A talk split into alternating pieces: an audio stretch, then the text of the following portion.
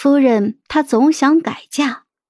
第十三集，林景被关已经两日了，我在府里急的是团团转，却偏偏出也出不去。阿华使法子买通了围在府外的官兵，我当即命丫鬟穿上绫罗绸缎，假装是我，自己则打扮成了每日出府采办蔬菜瓜果的仆妇，想要出府替夫君周旋一二。嫁妆盒子里的钱如流水一般的花了出去，可却依旧寻不到人肯替我夫君求情。别无他法，我就只能够将剩下的银钱全都送去赵玉，想要打探关于林景的消息。谁料派去的人却带回了一件血衣，那血衣的衣领上正是我亲手为林景绣上的兰草。我两眼一黑。就晕了过去。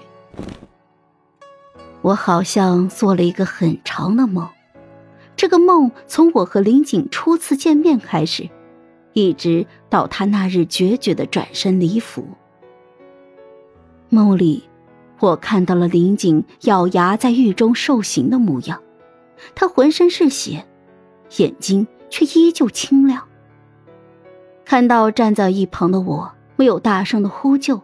反而叹了一口气：“唉，我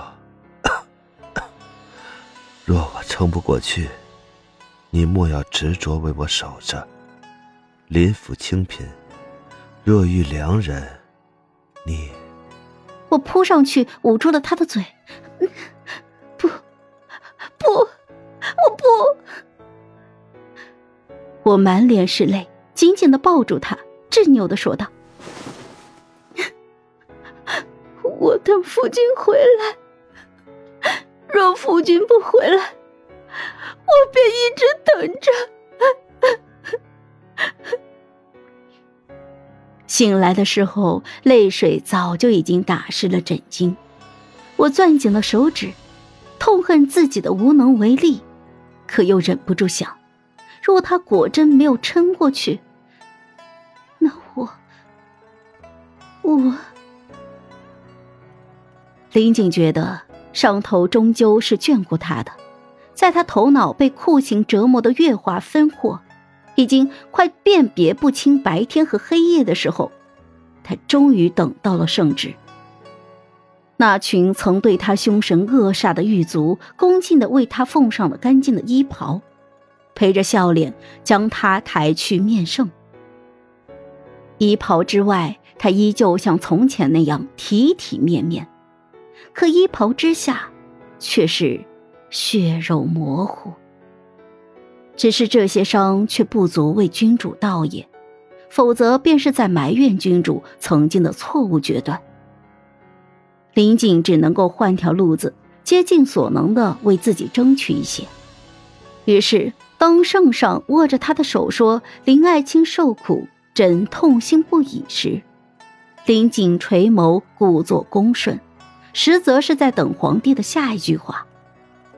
果然，林爱卿有何心愿，朕必会尽力满足。